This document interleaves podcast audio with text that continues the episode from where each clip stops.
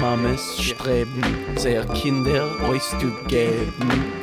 Weil das ist die größte Freiheit. Bonsoir et bienvenue sur Yiddish Heint, l'émission bimensuelle de la Maison de la Culture Yiddish sur RCJ. Au micro ce soir, moi, Shahar Feinberg.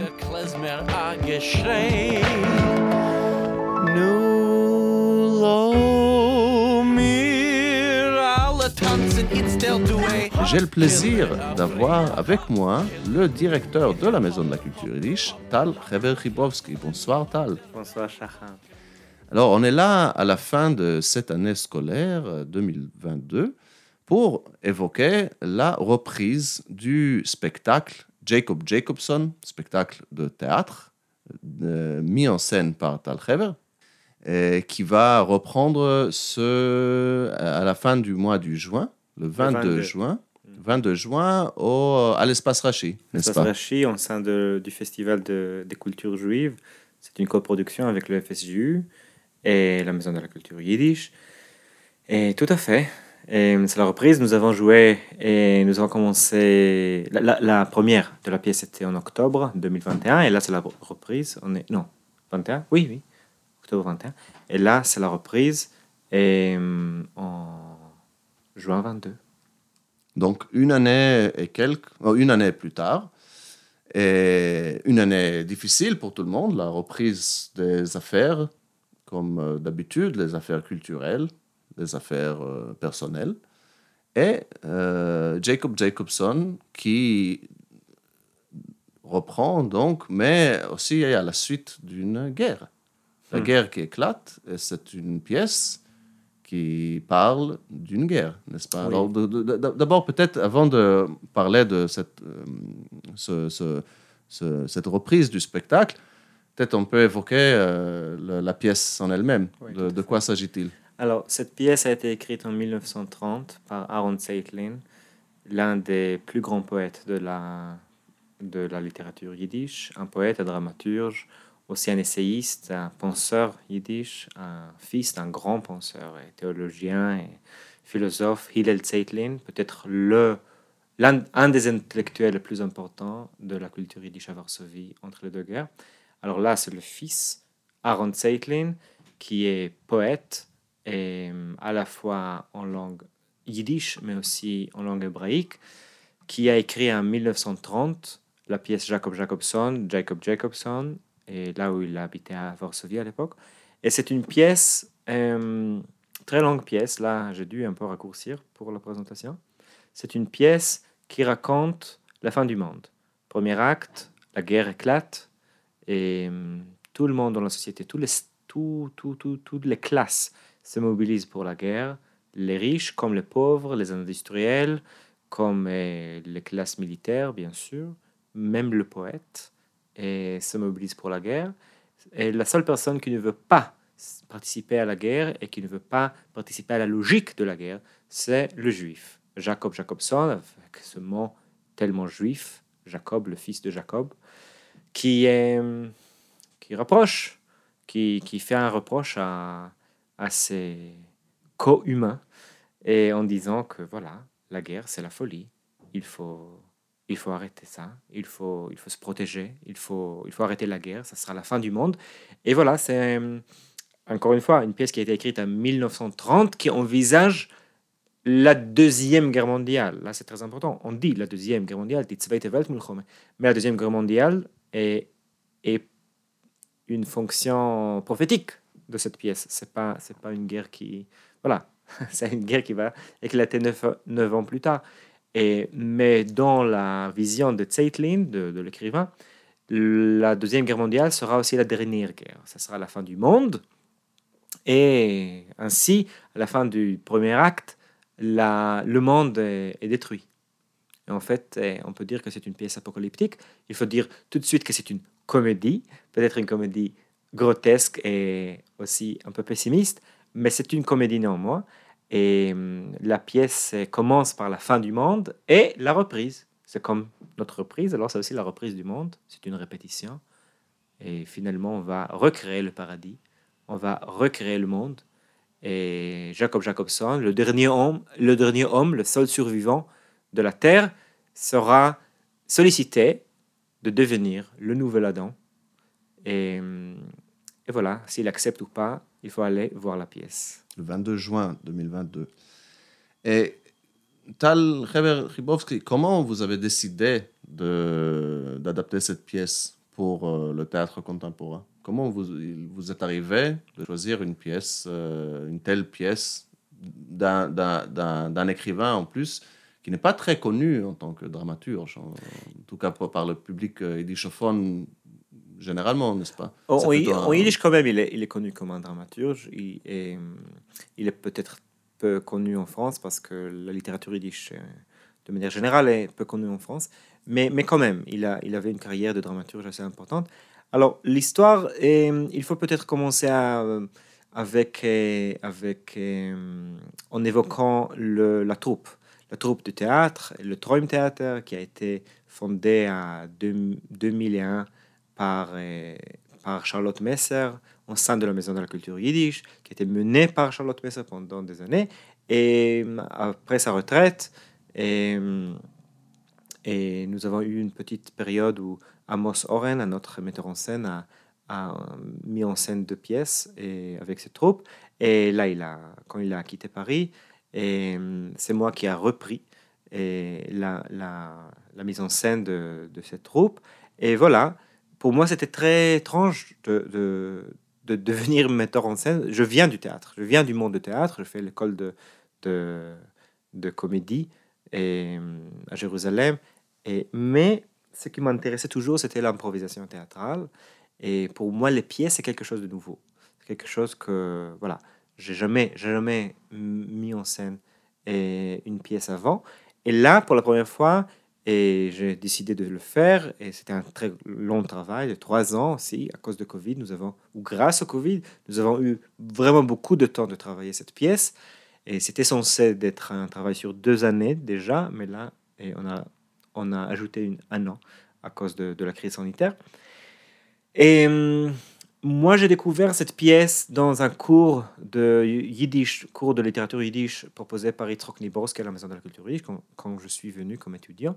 Et hum, je pense que c'était 2013. J'étais très étonné par la modernité, par la, joie, la comédie de, cette pièce. Et on a lu seulement le dernier acte qui se déroule en paradis, où le serpent essaie de, de séduire Ève. Et, c'était tellement drôle, tellement intéressant que je me suis dit, voilà, si je vais faire maintenant une pièce en yiddish, ça sera cette pièce-là. Je la relue plusieurs fois, je me suis dit, c'est une pièce qui est à la fois très adaptée pour la scène, très pertinente, et hum, on va peut-être en parler, parce que là, elle est encore plus pertinente, très pertinente à nos temps, et aussi c'est une pièce qui montre, qui peut montrer au public que la littérature yiddish, c'est pas seulement le shtetl, c'est pas seulement les black juifs, c'est pas seulement tous les clichés qu'on peut, qu'on peut penser, mais voilà, c'est de la littérature mondiale. La littérature yiddish est, c'est voilà, c'est une littérature de très haut niveau avec des, des idées philosophiques assez profondes et aussi euh, un style et une expression artistique extraordinaire. Alors, il faut vraiment dire que c'est la pièce en soi est extraordinaire, très drôle, mais aussi très profonde. Et là, j'ai eu aussi la grande chance, pas seulement d'avoir cette troupe formidable, avec 12 acteurs, et vraiment, ils sont amateurs, mais amateurs très éclairés, mais aussi j'ai eu la grande chance d'avoir la musique, c'est-à-dire la composition, composition originale de Nicolas Dupin, qui a, qui a déjà composé pour, pour cette troupe, mais là, il a fait une composition, à mon avis, sans égal et extraordinaire, une composition. Et toi, Shahar, je pense qu'on peut se tutoyer si, si ça te dérange pas. Et toi, Shahar, tu as, tu as fait toute une émission derrière les coulisses du Trom Théâtre où tu, as, tu as déjà fait une sorte de teaser pour, pour la pièce et tu as montré la musique. Je pense que nos éditeurs peuvent retrouver cet épisode et écouter la, la musique.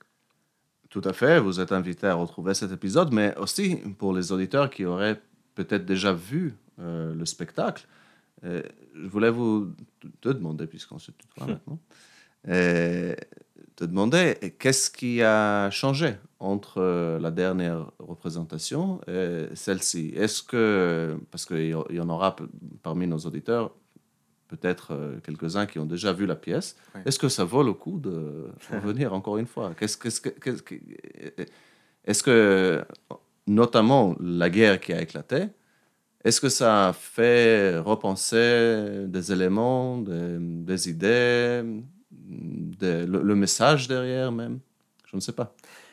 Oui, je ne pense pas que le message a changé. Je pense que le message, les messages de la pièce telle qu'elle était représentée en octobre 2021 vont rester le même, mais le contexte change tout, ça c'est sûr. Et euh, on peut en parler un peu plus profondément, mais pour répondre euh, brièvement à la question est-ce que ça vaut la peine, je pense que c'est une question à poser euh, pour soi-même. C'est-à-dire, il y a des gens qui, qui, apprécient avoir des, des, pièces plusieurs fois pour voir le développement. Je pense qu'on aura un bel développement. Et il y a des gens qui préfèrent de voir une fois et c'est tout à fait normal. Je pense que c'est la personne et c'est voilà, c'est au spectateur de décider pour eux. Et je ne veux pas faire Et la, Dommage, j'espérais que tu allais dire euh, oui, il faut venir, oui, bien, sûr. Bien sûr qu'il faut venir, et, mais surtout, moi, mon intérêt, c'est que les gens qui n'ont pas encore vu la pièce vont venir. Les gens qui ont déjà vu la pièce, je pense que ça sera aussi très intéressant pour eux. Mais voilà, et on, a, on aura aussi une... Alors, la reprise, là, c'est le 22 juin. J'espère qu'on qu'il restera des, des, billets. Et il reste encore des billets, mais on verra si tout le monde va pouvoir euh, euh, acheter des billets. Mais euh, nous avons aussi la reprise, la re-reprise en, dans le théâtre L'Opprimé en février 2023. le 7, 8 et 9 février. On aura trois représentations. Parce qu'il faut, il faut signaler également que lors de la première, enfin la première représentation qui a duré une semaine entière, cinq jours, cinq jours tous les soirs étaient complets. Tous les soirs étaient complets. Je, crois aussi que cette pièce, cette représentation sera complète à l'espace Rachi. Euh, mais, maintenant, j'aimerais répondre à la question de ce qui s'est changé. Alors, il y a des choses techniques, il faut le dire. Et à l'espace, à la scène de, théâtre, de théâtre l'opprimé, et la scène était très bien adaptée pour la pièce, mais très belle très belle scène, j'ai adoré travailler là-bas. Mais là, en Centragie, on aura une scène beaucoup plus classique qui, en fait, aussi plus, disons, naturelle pour la pièce. Euh, on, a, remarqué, par exemple, euh, qu'il y a dans la pièce un jeu entre le haut et le bas, entre la haute société et la basse société, la, la bourgeoisie et les travailleurs, etc. Et c'est quelque chose qui était très difficile à rendre au théâtre de l'opprimé. Et là, et mm, dans, la, dans, dans le théâtre, dans la salle de théâtre et dans l'espace Rachi, c'est beaucoup plus clair, c'est beaucoup plus pertinent. Et on aura un autre mouvement, un autre dynamisme dans, dans la salle. C'est aussi une salle plus grande. Ça, c'est une chose, mais c'est très technique. Ce sera intéressant, je pense, pour les amateurs et de voir la, la différence et mm, la différence dans la mise en scène. Et, mm, mais une autre chose, oui, euh, on a aussi échangé certaines choses parce que pour que ça, pour que ça sera vivant, on peut pas. Pour que ça sera vivant, on peut pas faire exactement la même chose. Oui, c'est. Il faut que le texte sera vraiment euh, vivant. Il faut, il faut que, que, les paroles seront vivantes. C'est-à-dire qu'il faut prendre des nouvelles décisions pour rendre les choses et, euh, voilà, neuves, et neuves pour, pour, pour les acteurs. Sinon, c'est voilà, figé. Et, euh, et bien sûr, la guerre. La guerre. C'est-à-dire, la guerre. on a eu déjà la guerre pendant la première euh, représentation. C'était clair qu'on va avoir une guerre. Et j'ai parlé avec les acteurs. J'ai dit Vous pensez que c'est de, c'est du blabla? C'est pas du blabla. Là, on va avoir une pièce prophétique sur la Deuxième Guerre mondiale qui a été écrite en 1930 et effectivement, plus tard, il y avait la guerre. Et là, il faut le jouer de, la, de exactement la même manière, à savoir, on aura la guerre. La guerre, c'est pas fini. C'est pas comme le, tu sais, la, cette thèse de, de, Fukuyama à la fin de l'histoire. qui a été écrit jusqu'après. Je pense que c'est la fin de cette thèse. C'est la fin de cette thèse, la fin oui. De la, de la fin de oui, l'histoire. oui, oui, oui, voilà. Cette idée qu'après la chute de, de l'Union soviétique, on n'aura plus de guerre. Et bien sûr que c'est faux. Et, et c'est ça que nous avons, nous avons beaucoup travaillé, surtout avec l'acteur principal, Velvel Niborski, qui joue, qui joue le rôle de Jacob Jacobson.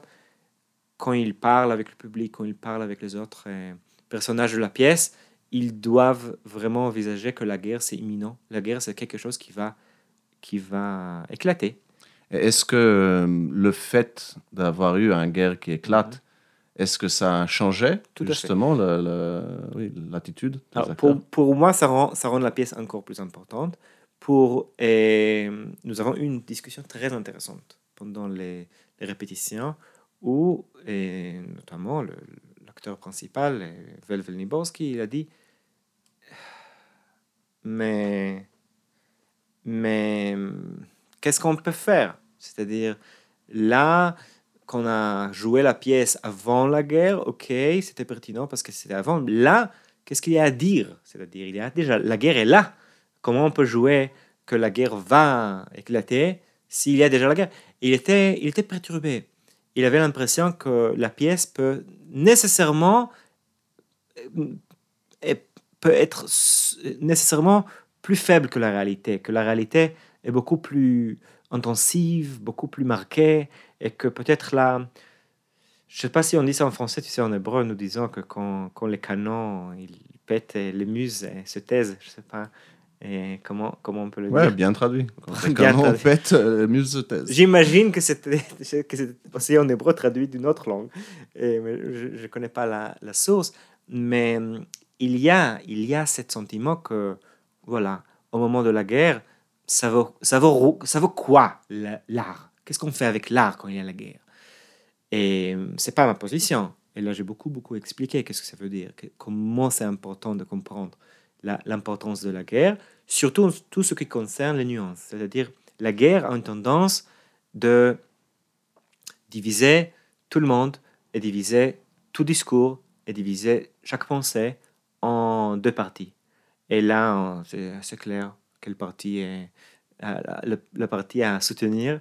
Je ne veux pas faire ici un- aucun discours relativisant, mais je veux dire que la guerre et sa logique créent une sorte d'animosité où soit on est conscrit, soit on est ennemi.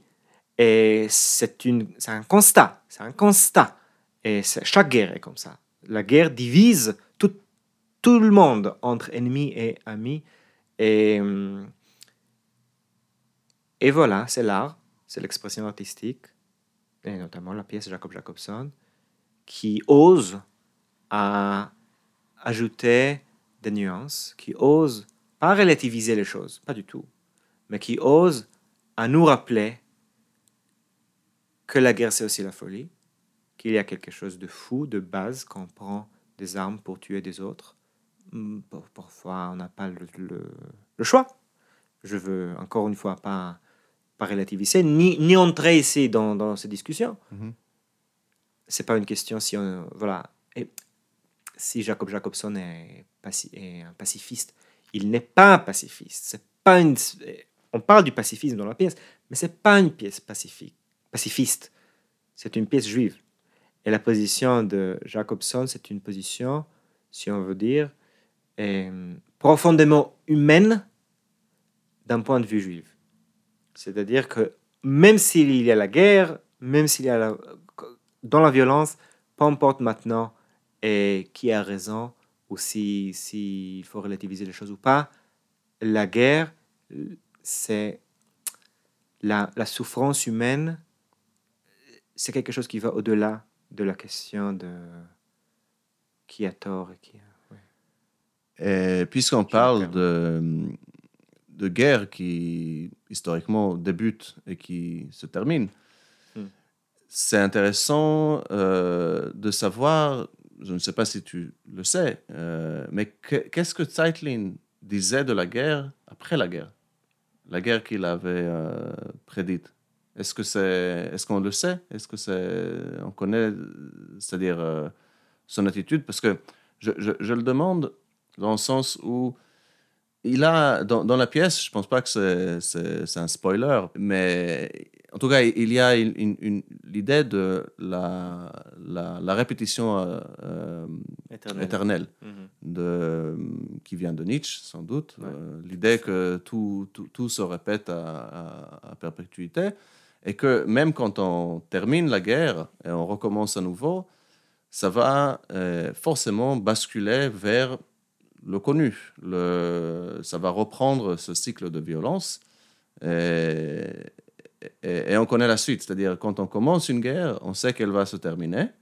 On sait qu'il y aura un accord de paix à la fin, que tous ces millions euh, ou dizaines de milliers, ou peu importe la taille, euh, seraient morts pour, euh, pour en arriver au début, en fait, à la case zéro.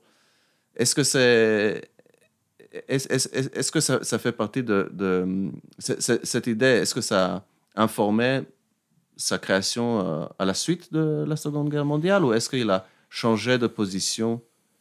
Euh, Parce que ça, ça, ça j'ajouterais seul- seulement que pour moi, ça me semble être une position, euh, pour ne pas dire pessimiste, euh, peut-être peut-être un tout petit peu cynique, euh, dans le sens où on, on peut pas, on est, obligé de répéter les erreurs de, l'histoire. Je trouve que. Alors, moi, je connais pas assez, peut-être. J'imagine qu'on peut trouver des, réactions à la guerre en soi, la Deuxième Guerre mondiale, comme guerre.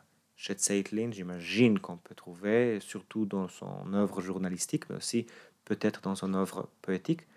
Bien sûr qu'il y a. Il y a des réactions aussi dans la dramaturgie, je pense à Kenimsland.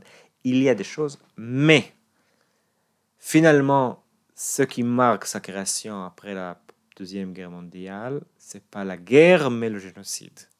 C'est le génocide qui, qui prend le, le focus de son œuvre. C'est clair que la question de l'anéantissement de la vie juive est, en Europe, le génocide est surtout, ou peut-être pas surtout, mais aussi la, le, mort de, sa famille, de son père, de son frère, de son fils, de sa femme. En fait, tous ses proches ont été assassinés à Treblinka. Et euh, regarde dans, les, dans le- les, deux volumes de sa poésie qu'il a sortis après la guerre, il les a appelés Lieder von Groben, Lieder von Gläuben, les, les chansons, les, poèmes de, de, de destruction, de génocide, et les, les poèmes de, de, de, de la foi. Et euh, le génocide, c'est vraiment un- une thématique majeure dans sa création après la guerre. Je pense que toute question de la répétition éternelle de la guerre ou la question de voilà le cynisme de l'industrie d'armes comme on voit dans la pièce Jacob Jacobson c'est voilà c'est déjà c'est pas pertinent d'en parler. C'est pas ça la question. C'est la question c'est le mal le plus le plus grand le, le plus non envisageable qui se produisait la catastrophe la plus profonde qu'on peut imaginer. Et voilà Oui, il y a, y y son poème célèbre aussi, de, un court poème où il, euh, un poète, un poète yiddish, se promène dans un Besoilem, un cimetière juif, Ouais. et il se pose la question, mais qui a besoin ces jours-ci d'un poète yiddish? Enfin, en yiddish, yiddish ça veut dire juif également, mais il pose la question également, qui va l'écouter maintenant que tout, tout le monde auquel il s'adressait avant la guerre a disparu? Et ça me mène à mon autre, mon- ma, ma question prochaine. Et, alors, cette pièce, elle est jouée entièrement en yiddish, n'est-ce pas? fait surtitré en français Surtitrée en français. et- Mais quelles étaient les réactions, peut-être on peut commencer par ça, du public à regarder une pièce en yiddish Parce qu'au théâtre de l'opprimé, ce n'était pas que les habitués de la Maison de la Culture Non. yiddish qui venaient, il y avait du, le, le- le public euh, plus général que ça. Ouais. Est-ce que c'était la première pièce euh, yiddish montée au théâtre de l'opprimé Euh, Et est-ce qu'il y a eu des réactions à, à- à voir une pièce en yiddish à Paris euh, ce jour-ci Je pense que c'est pas la première fois que le Yiddish monte sur la scène du théâtre de l'opprimé. Peu importe, peut-être, je ne sais pas. Et hum, si c'est pas la première fois, c'est la deuxième. Mais c'est de toute manière la, la plus grande pièce. Et c'est une vraie pièce, euh, grande, et entièrement Yiddish. Et je pense que pour les gens du théâtre de l'opprimé, c'était une très très très grande découverte, une très belle occasion. C'est difficile de, le dire. Eux, ils ont, ils ont dit que c'était super et je pense qu'ils étaient très enthousiastes. Est-ce que est-ce que c'était le bon, le bon, les bonnes relations entre la troupe et le théâtre ou est-ce qu'ils pensaient vraiment qu'artistiquement ou linguistiquement ou politiquement ou je sais pas, et culturellement il y avait une porte qui s'est ouverte là? C'est difficile, il faut, il faut le demander. Et hum, c'est une question importante et difficile ce que tu me poses parce que il y avait des gens qui sont venus me voir et hum, après la pièce, après les représentations, mais surtout c'était les gens qui pour lesquels le yiddish sur scène était déjà une évidence. C'était pas quelque chose qui était eh, particulier ou, ou inattendu. Mais j'ai quand même eu la bonne chance, le privilège d'avoir quelques conversations avec eh, du public qui était juste là parce qu'ils ont entendu parler ou parce qu'un ami d'un ami les a amenés. Et par exemple, quelqu'un qui a dit J'ai trouvé la pièce formidable, c'était tellement intéressant, tellement, tellement fort je, je ne savais pas que ça existe, la langue yiddish. Je ne connaissais pas du tout. Est-ce que c'est vrai de dire que c'est un peu proche de l'allemand? De, l'allemand Parce que j'ai l'impression que j'ai reconnu certains mots, mais je sais pas. Moi, je ne savais pas que ça existe, le yiddish. Et moi, j'étais très touché parce que voilà, cette personne a adoré la pièce en soi. Cette personne l'a- vue, il a lu les surtitres, et il a compris de quoi il s'agit, il était touché. Et le yiddish était, voilà, une découverte, mais c'est pas une pièce qu'on peut réduire à, au fait qu'elle est en yiddish. C'est ça qui est très important pour moi.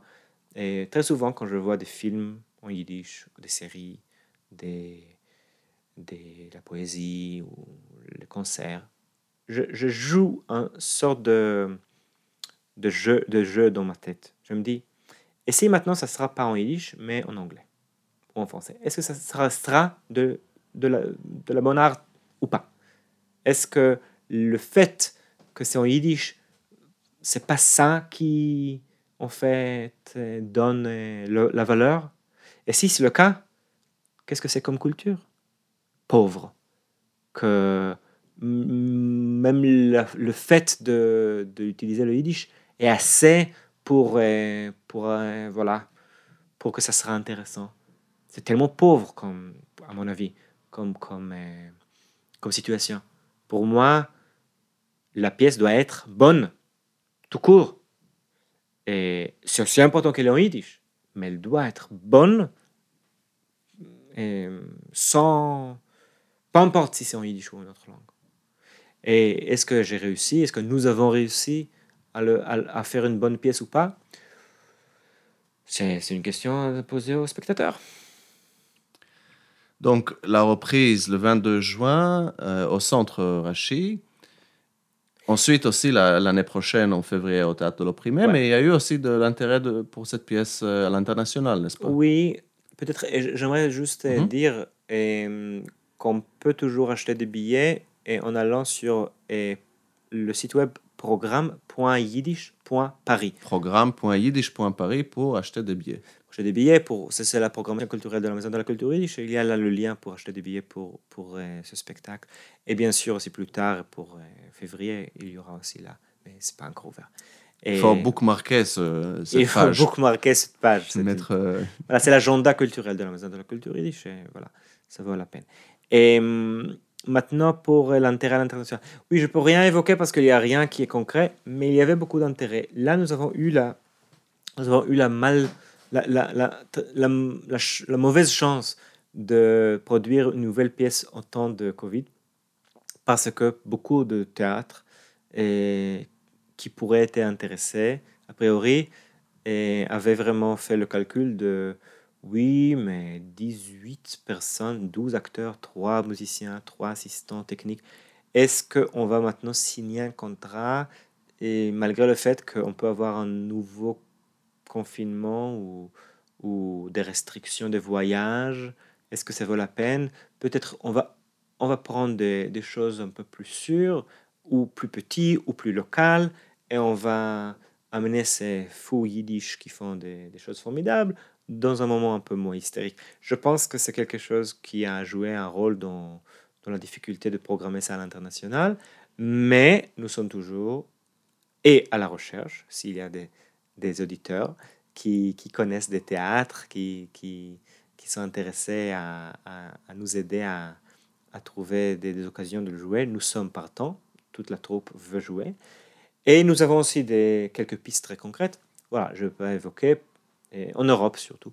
Je ne veux pas évoquer parce que ce n'est pas encore concrétisé. Mais voilà, ça c'est notre, c'est notre cible, hein? c'est notre but. On veut jouer. Et je prends aussi l'occasion, puisque je, j'étais ici, euh, pas au studio, mais euh, ailleurs, pour euh, te poser des questions un peu plus générales sur la Maison de la Culture Yiddish. C'était quelques années assez difficiles, confinement, etc. Et on termine maintenant une année de programmation. Il y aura l'université d'été au mois d'août à Berlin, oui. Et, dont Gilles Rosier a fait, sur, sur lequel Gilles Rosier a fait un, une émission il y a quelques, mois. Et alors, euh, quoi de neuf à la Maison de la Culture Yiddish? Ouais. Qu'est-ce qu'on peut, à quoi est-ce qu'on peut s'attendre euh, l'année prochaine? Ouais. Je te pose la question en tant que directeur. Bien sûr. Alors là, c'est la fin de notre euh, année scolaire. Et c'est vrai que pendant l'été, on aura l'université d'été à Berlin. Et je, je propose aussi aux, aux, auditeurs qui sont intéressés à aller en août à Berlin pour l'université d'été d'aller sur yiddishberlin.com. Yiddishberlin. Yiddish.berlin.com non, non, non, non, cette fois c'est Yiddish Berlin dans un mot. Yiddishberlin. www.yiddishberlin.com. Yiddishberlin.com. Voilà. L'autre, c'est programme.yiddish.paris. Et là, c'est yiddishberlin.com. Ok, ok. Trop de villes, là. Il ne faut pas me confondre non plus. Mais voilà. Paris-Berlin. Le, le, yiddish ne peut pas, ne peut pas être restreint à une, une ville. C'est le Yiddishland. Et voilà, ça, ça sera une très grande université d'été hybride, c'est-à-dire à la fois en présentiel et sur Zoom. On aura les classes mélangées avec l'équipement et hybride qui va nous permettre de, de d'avoir des étudiants chez soi et chez nous en présentiel.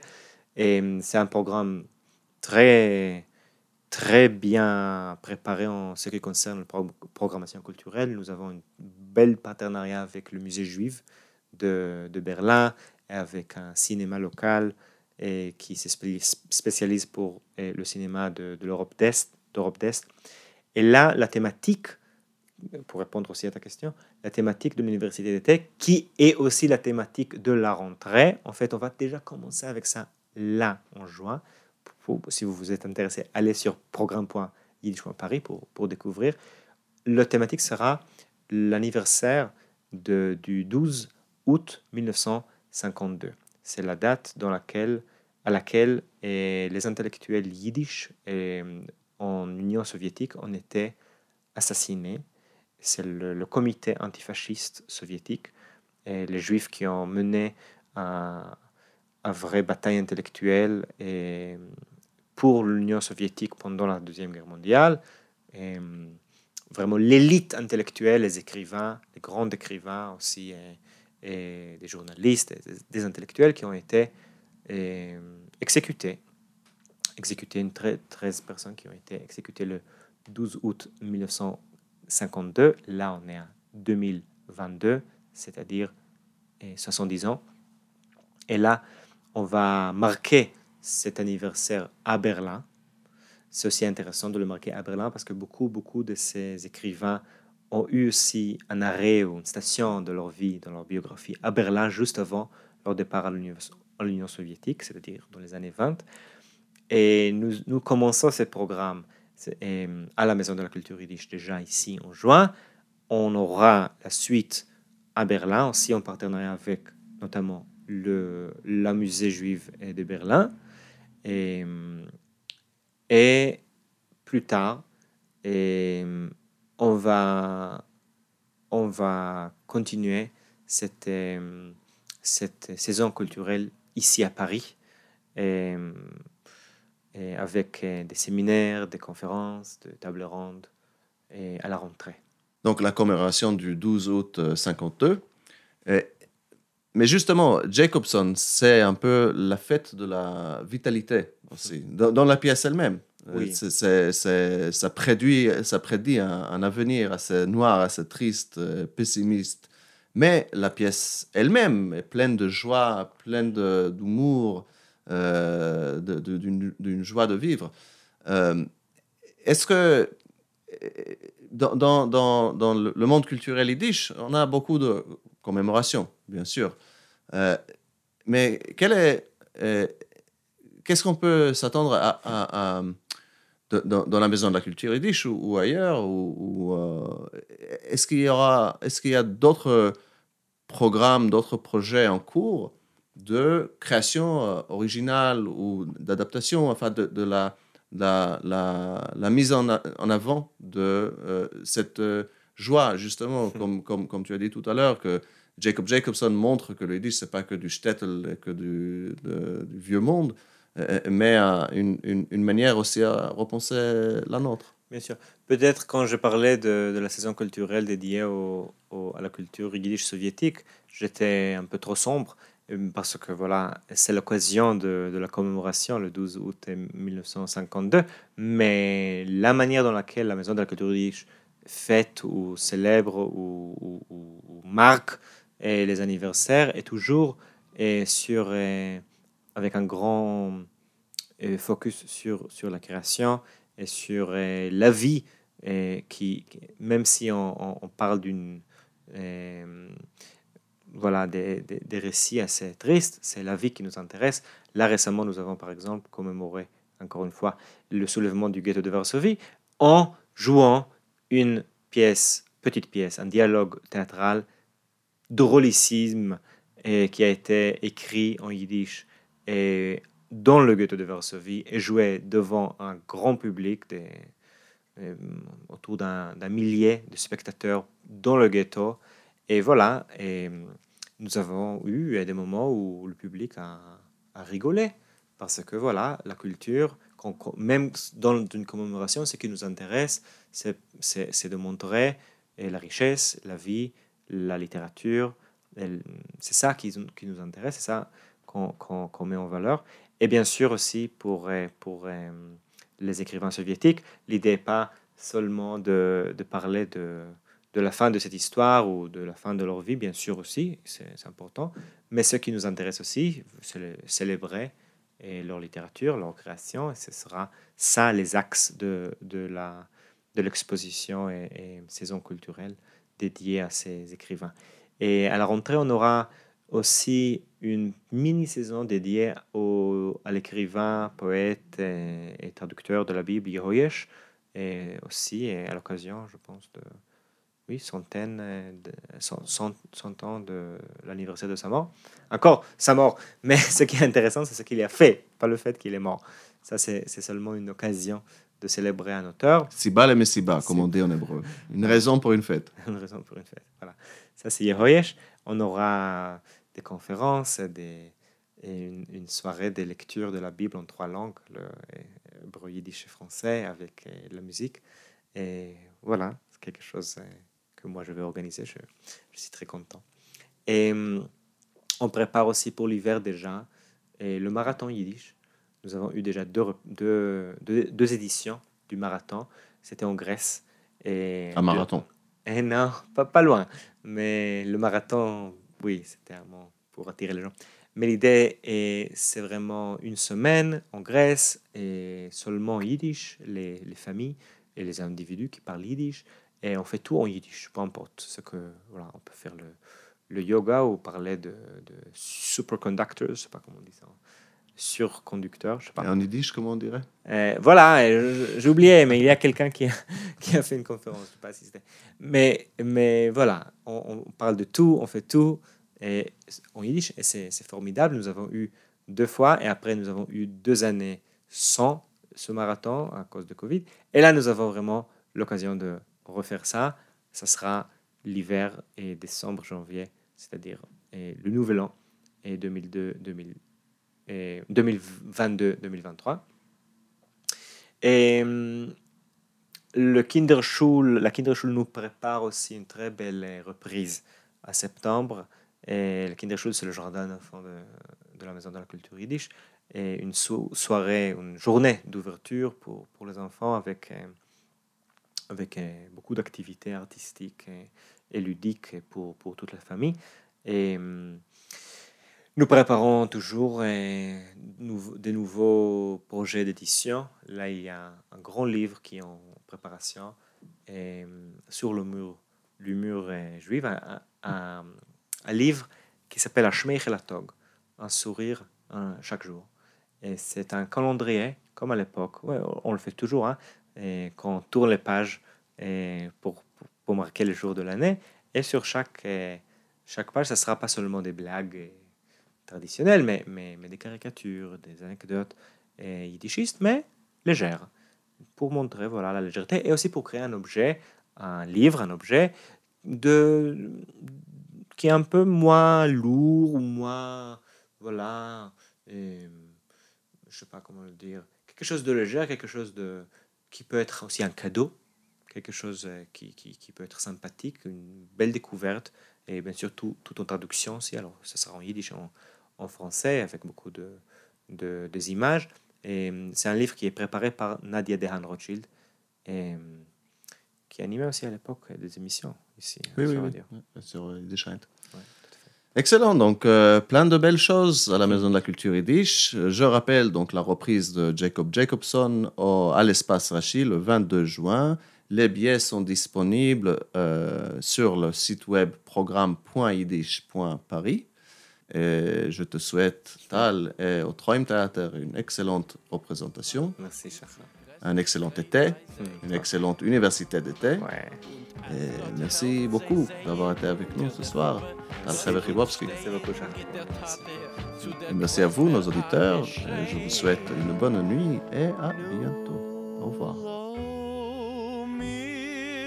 Alle tanzen, it's still do a hop, kille a freilach. Kille, nu, ich er hop, hop, hop, hop. Das ganze Leben hat der Welt die Bob kille. Nu, lo mir gehen a tanzel, wie lang is los ich noch. Ai, ai, ai, geht, doch das so geht. Lo mir alle tanzen, du in der Rhythm. Ai, ai, ai, geht, doch das so geht. Ah, Mädel nemmen a Bocher en tanz mit ihm. Nu, nu, lo mir alle tanzen It's still du e hop, kille Je freila hop, kille Nu, ich er hop, hop, hop, hop Das ganze Leben hat der Welt nie kille Das ganze Leben ist doch nicht mehr wie a Tag